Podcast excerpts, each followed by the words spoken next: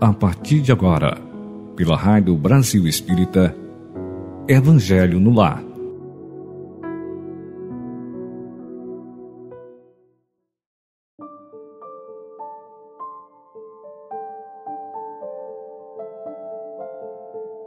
Bom dia, caríssimos ouvintes. É com gratidão e alegria que aqui estou até você levando minha contribuição. Estamos agora no mês de setembro, é um mês nove, num prenúncio primaveril, e é nessa energia florida e fraterna que levo até você essa contribuição através da emissora bendita Rádio Brasil Espírita, que há quase 12 anos realiza esse belo trabalho para ampliar consciências.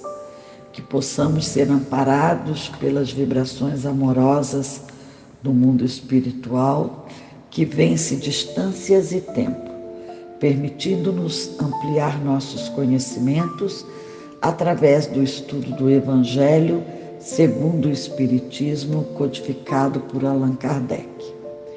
Eu, Leda Ribeiro, convido você a se preparar para que possa aproveitar bem nossos momentos.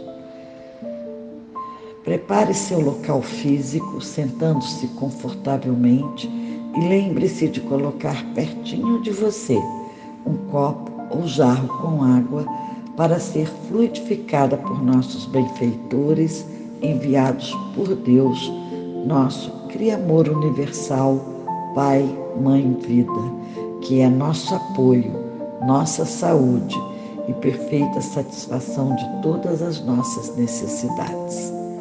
Assim, ao ingerir essa água magnetizada, estará levando o bálsamo para seu corpo, a fluidez para sua mente e a harmonia para sua alma, em função das necessidades de cada momento delicado em seu cotidiano. Conecte-se com Maria, nossa Sagrada Mãe, com seu Filho Jesus, nosso Mestre generoso, e com seus mentores que amorosamente permanecem ao seu lado, intuindo e incentivando sua jornada terrena. Hoje faremos novamente a técnica da respiração em quatro que fizemos domingo passado. Enquanto você inspira, eu contarei até quatro e nesse momento se envolva numa luz lilás que vem do alto do universo, penetrando no topo de sua cabeça. Sinta a vibração Procure ver em sua tela mental essa cor envolvendo todo o seu cérebro e rosto, favorecendo toda a energia para a expansão de sua mente. Direi segure. Enquanto eu conto até quatro, você dará atenção às batidas de seu coração. Quando eu disser expire, você soltará o ar bem devagar, contraindo o abdômen, enquanto eu conto até quatro. Nesse momento, observe uma luz verde saindo de seu coração. Ela se expande, se expande até alcançar o universo onde se desvanece. Enquanto você visualiza essas cores de harmonia, eu guiarei você contando até quatro. Agora ouça e visualize as cores sugeridas. Inspire. Um, dois, três, quatro. Segure. Um, dois, três, quatro. Expire. Um, dois, três, quatro. Segure. Um, dois, três, quatro. Inspira. Um, dois, três, quatro. E segura. Um, dois, três, quatro. Expire. Um, dois, três, quatro. Segure. Um, dois, três, quatro. Mais uma vez. Inspire. Um, dois, três, quatro. Segure. Um, dois, três, quatro. Expire. Um, dois, três, quatro. Segure. Um, dois, três, quatro. Respire tranquilamente, com calma. Muito bem. Para apreender um estudo, é sempre bom fazer relaxamento, além da respiração em quatro. Assim, nosso corpo estará relaxado e nossa mente alerta. A técnica de hoje será a mesma de semana passada. Se desejar, feche os olhos para ativar sua percepção. Sinta seu couro cabeludo e caixa craniana suavemente relaxados envolvidos por uma luz arroxeada que ativa vibrações de serenidade, paz e harmonia. Agora é a vez do tom lilás arroxeado que se transforma naquele azul índigo, suave, suave, suave, envolvendo sua face, relaxando queixo, língua e pálpebras. O frontal e o temporal também ficam relaxados. Toda a face fica bem relaxada. Esse tom azul índigo segue lugar gradativamente para o tom azul claro que envolve sutilmente toda a região da comunicação: garganta, laringe, faringe, cordas vocais, que também se relaxam. Observe agora seu coração todo envolvido no tom verde, assim como toda a região torácica que fica suavemente relaxada. Você sente agora as batidas cardíacas harmoniosas. As costelas, pulmões também ficam serenos e relaxados.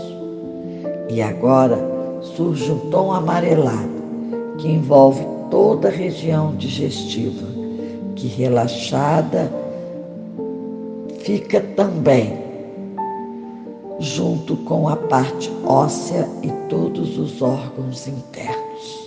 A sensação de relaxamento segue em direção à sua região abdominal, que fica envolvida no tom alaranjado, relaxando e fortalecendo ao mesmo tempo toda essa região.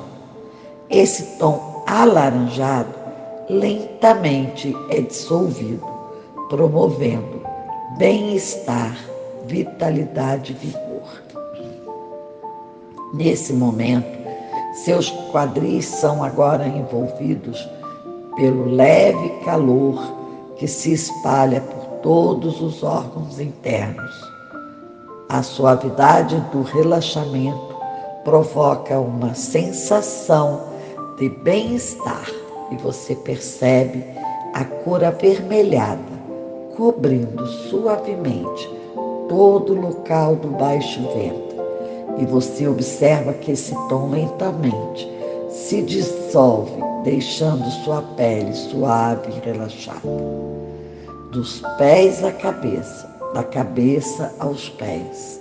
Essa percepção de relaxamento atinge também a cervical, a torácica, a lombar, chegando ao cóccix e assim todo o seu organismo, interno e externo, estão totalmente relaxados. Porém, você está bem alerta e sua mente pronta para absorver as informações do estudo de hoje. Respire fundo, solte o ar bem devagar, com suavidade, serenidade. Você agora está totalmente preparado para ouvir a mensagem dessa manhã. É a mensagem número 2 do livro Vinha de Luz, psicografado por Francisco Cândido Xavier, pelo Espírito de Emmanuel. O título é Vê como vives. E chamado das servos seus, deu-lhes dez minas e disse-lhes: Negociai até que eu venha. Jesus em Lucas capítulo 19, versículo 13. Diz a mensagem: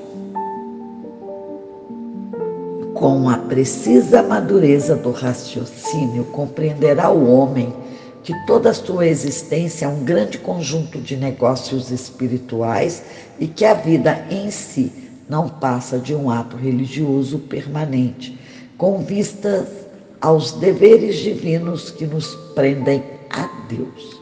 Por enquanto, o mundo apenas exige testemunhos de fé das pessoas indicadas por detentoras de mandato essencialmente religioso. Os católicos romanos rodeiam de exigências os sacerdotes, desvirtuando-lhes o apostolado. Os protestantes, na maioria, atribuem aos ministros evangélicos as obrigações mais complexas do culto. Os espíritas reclamam de doutrinadores e médiums as supremas demonstrações de caridade e pureza, como se a luz e a verdade da nova revelação pudessem constituir exclusivo patrimônio de alguns cérebros falíveis. Urge considerar, porém, que o testemunho cristão no campo transitório da luta humana é dever de todos os homens indistintamente. Cada criatura foi chamada pela providência e determinado setor de trabalhos espirituais na terra. O comerciante está em negócios de suprimento e de fraternidade. O administrador permanece em negócios de orientação, distribuição e responsabilidade. O servidor foi trazido a negócios de obediência e edificação. As mães e os pais terrestres foram convocados a negócios de renúncia, exemplificação e devotamento carpinteiro está fabricando colunas para o templo vivo do lar. O cientista vive fornecendo equações de progresso que melhorem o bem-estar do mundo. O cozinheiro trabalha para alimentar o operário e o sábio. Todos os homens vivem na obra de Deus, valendo-se dela para alcançarem um dia a grandeza divina usufrutuários de patrimônios que pertencem ao Pai encontram-se no campo das oportunidades presentes, negociando com os valores do Senhor. Em razão dessa verdade, meu amigo, vê o que fazes e não te esqueças de subordinar teus desejos a Deus. Nos negócios, por, por algum tempo te forem confiados no mundo. Bom, fazendo o comentário de hoje, eu vou dizer o seguinte: cada qual com seu cada quanto. Ou seja, cada pessoa faz o seu trabalho da melhor forma possível. Devem, portanto, não colocar nas mãos do outro toda a responsabilidade, porque cada um de nós tem o seu trabalho e o seu dever a cumprir.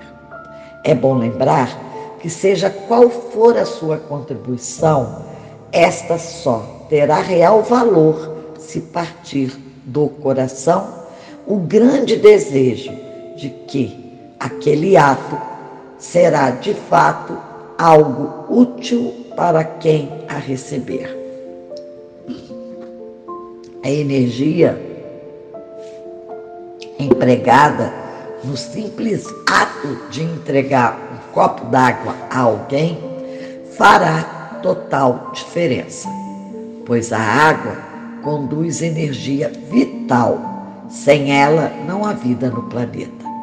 Procure lembrar-se de um momento em que recebeu água, de alguém que lhe quer bem. Busque na mente a sensação daquele instante. O que sentiu? com certeza, alegria e saciedade agradável.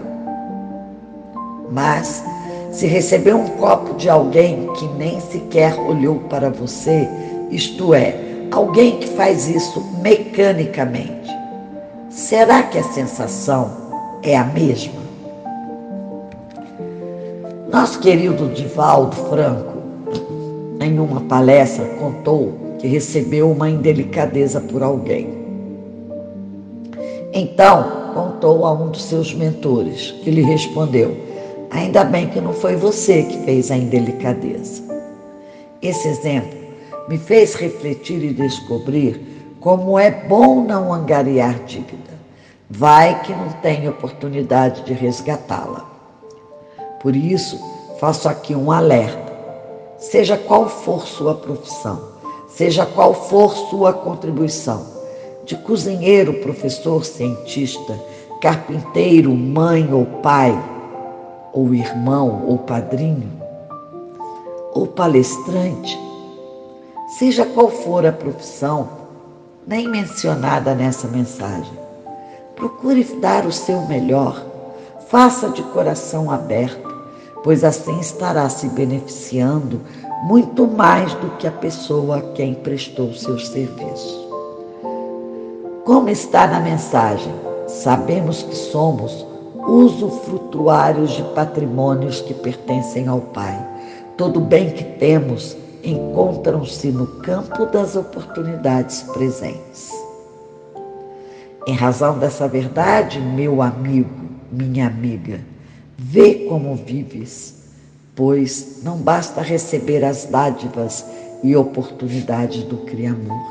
É necessário dar o seu melhor por amor fraterno. Aí sim estará cumprindo sua missão na terra. Vamos agora elevar nossos pensamentos alto e falar assim para o nosso Mestre Jesus. Gratidão Gratidão por essa mensagem que nos traz a real compreensão da importância da oportunidade de servirmos ao próximo. Gratidão ao querido Chico Xavier, que por intermédio de Emmanuel, a quem também agradecemos, pôde nos trazer essa belíssima dádiva. Amado Criador Universal, amada Mãe, amados mentores, que possam sempre nos amparar para seguirmos a trilha da fraternidade, que possamos apreender dessa lição todo o bem nela contido e, sobretudo, aplicá-la em nosso dia a dia. Agradecemos por nossa água fluidificada, que vem ao encontro da necessidade do momento, promovendo equilíbrio físico, espiritual, mental para o bem maior. Que assim seja. Gratidão. Hoje, no nosso Evangelho codificado por Allan Kardec, daremos continuidade ao estudo da semana passada, iniciando no item 24, que trata das instruções do Espíritos, limites da encarnação. No item 24 tem a seguinte pergunta: Quais os limites da encarnação? A bem dizer, a encarnação carece de limites precisamente traçados, se tivermos em vista apenas o envoltório que constitui o corpo do espírito, dado que a materialidade desse envoltório diminui à proporção que o espírito se purifica. Em certos mundos mais adiantados do que a Terra, já ele é menos compacto, menos pesado e menos grosseiro, e por conseguinte menos sujeito a vicissitudes. Em grau mais elevado, é diáfano e quase fluídico. Vai desmaterializando-se de grau em grau e acaba por se confundir com o perispírito. Conforme o mundo em que é levado a viver, o espírito reveste o invólucro apropriado à natureza desse mundo. O próprio perispírito passa por transformações sucessivas torna-se cada vez mais etéreo, até a depuração completa, que é a condição dos puros espíritos. Se mundos especiais são destinados a espíritos de grande adiantamento, estes últimos não lhe ficam presos como nos mundos inferiores. O estado de despreendimento em que se encontram lhes permite ir a toda parte onde os chamem as necessidades que lhes são confiadas. Se se considerar do ponto de vista material a encarnação, tal como se verifica na Terra, poder-se-ia dizer que ela se limita aos mundos inferiores. Depende, portanto, de o espírito libertar-se dela mais ou menos rapidamente trabalhando pela sua purificação. Deve também considerar-se que no estado de desencarnado, isto é, no intervalo das existências corporais, a situação do espírito guarda relação com a natureza do mundo a que o liga, o grau de seu adiantamento. Assim, na erraticidade, é ele mais ou menos ditoso, livre e esclarecido, conforme está mais ou menos desmaterializado. São Luís, Paris, 1859. A necessidade da encarnação é tratada no item 25, que tem a seguinte pergunta: É um castigo a encarnação e somente os espíritos culpados estão sujeitos a sofrê-la? A passagem dos espíritos pela vida corporal é necessária para que eles possam cumprir, por meio de uma ação material, os desígnios cuja execução Deus lhes confia. É-lhes necessária, a bem deles, visto que a atividade a que são obrigados a exercer lhes auxilia o desenvolvimento da inteligência. Sendo soberanamente justo, Deus tem de distribuir todas as atividades para que tudo igualmente seja por todos os seus filhos realizado. Assim é que estabeleceu para todos o mesmo ponto de partida, a mesma aptidão, as mesmas obrigações a cumprir e a mesma liberdade de proceder. Qualquer privilégio, seja uma preferência, e toda preferência uma injustiça, mas a encarnação para todos os espíritos é apenas um estado transitório. É uma tarefa que Deus lhes impõe quando iniciam a vida como primeira experiência do uso que farão de livre-arbítrio. Os que desempenham com zelo essa tarefa transpõem rapidamente e menos penosamente os primeiros graus da iniciação e mais cedo gozam do fruto de seus labores.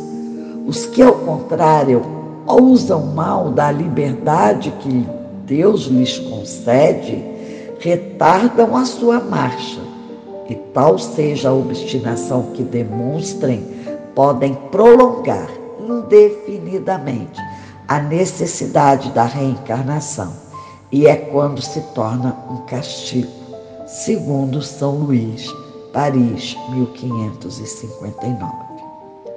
Ninguém poderá ver o reino de Deus se não nascer de novo. É o tema tratado no item 26, com a seguinte nota: Uma comparação vulgar fará se compreenda melhor essa diferença. O escolar não chega aos estudos superiores da ciência senão depois de haver percorrido a série das classes que até lá o conduzirão. Essas classes, qualquer que seja o trabalho que exijam, são um meio do estudante alcançar o fim e não um castigo que se lhe inflige. Se ele é esforçado, abrevia o caminho no qual estão menos espinhos encontra.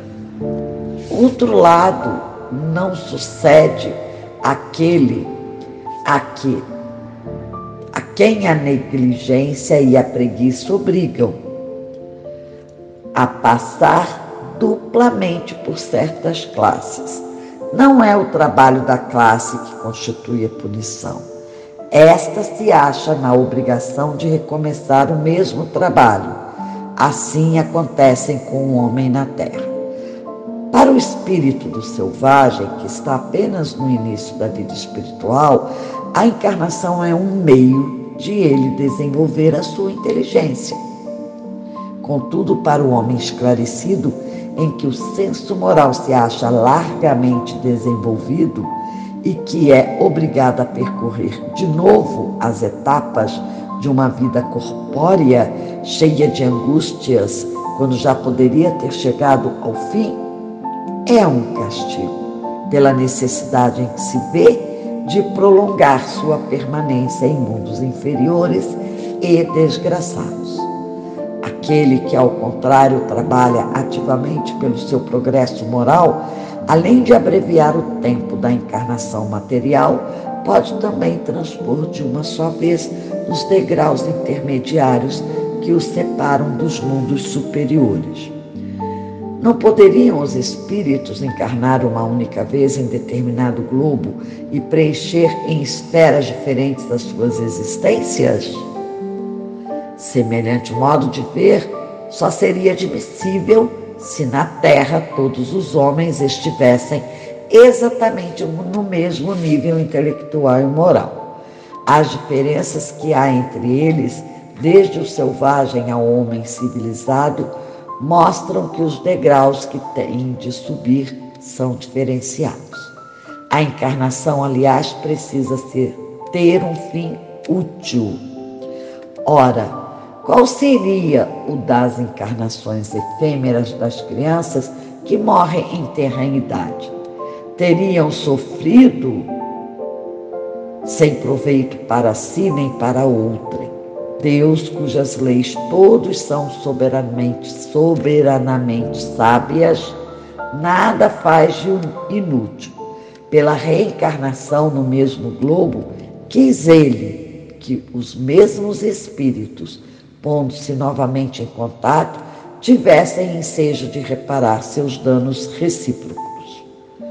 Por meio das suas relações anteriores, Quis, além disso, estabelecer sobre base espiritual os laços de família e apoiar numa lei natural os princípios da solidariedade, da fraternidade e da igualdade. Bom, nesse comentário, é, os itens examinados hoje nos permite refletir acerca da importância da necessidade e da particularidade de cada encarnação, das diferentes pessoas que estão aqui na Terra e, sobretudo, de nossas próprias reencarnações, embora a maioria de nós ainda tenha o benefício do esquecimento. É bom lembrar que a situação do espírito tem relação com a natureza do mundo em que está e o grau de seu adiantamento. Assim, na erraticidade, é ele mais ou menos ditoso, livre e esclarecido, conforme está mais ou menos de desmaterializado, como diz São Luís.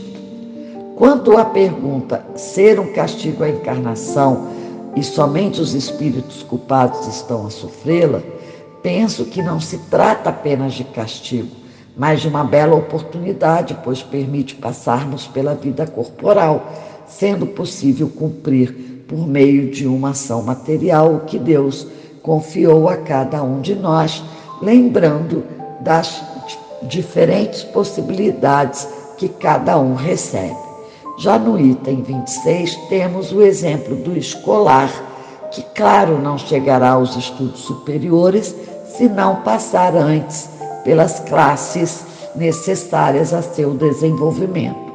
Essa metáfora é preciosa e nos traz clareza da importância de vencermos cada etapa para que, enfim, sejamos aprovados. Fica também esclarecido que a encarnação precisa ter um fim útil. Por hoje ficaremos por aqui e no próximo domingo daremos continuidade aos nossos estudos. Vamos agora, caríssimos e caríssimas, elevar o pensamento ao alto e agradecer, assim dizendo: Gratidão, Jesus e amigos mentores, por mais um dia de estudo que possamos aproveitar bem nossa estadia nesse planeta maravilhoso que tão amorosamente nos recebeu. Que sejamos feitos instrumentos da paz do Senhor. Onde houver ódio, que possamos levar amor. Onde houver trevas, que levemos a luz. Como São Francisco de Assis ensina. Que essa energia fraterna expanda, envolvendo a terra, nossa querida terra, de amor e paz que assim seja hoje e sempre. Me despeço por hoje, solicitando que divulguem a programação da Rádio Brasil Espírita, pois assim você estará contribuindo para que a luz alcance outras pessoas, pessoas e que a paz se estabeleça na nossa terra. Até o próximo domingo.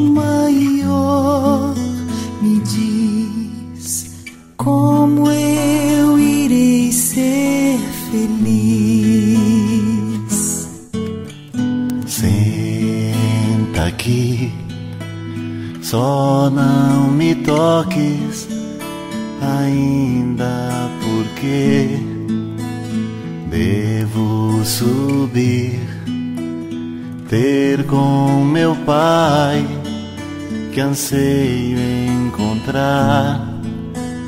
Eis o que eu tenho para lhe oferecer. A minha vida e a luz do meu ser. Vê se existe alegria maior ver-te nesse amanhecer. Ouve bem, agora vai a Jerusalém. Vai por mim, diz aos discípulos que eu lá vou chegar tenho lembranças do amor que lhes dei. Sinto saudades da última vez, naquela noite em que até chorei, eu sei, noite em que eu mais amei. Vou, vou bem feliz, mesmo sem compreender. Vou sem ver e sem pisar nenhum passo no chão. Vai onde os sonhos não podem chegar onde infinito não vai derramar, lá onde as flores não mais murcharão. Vai, leva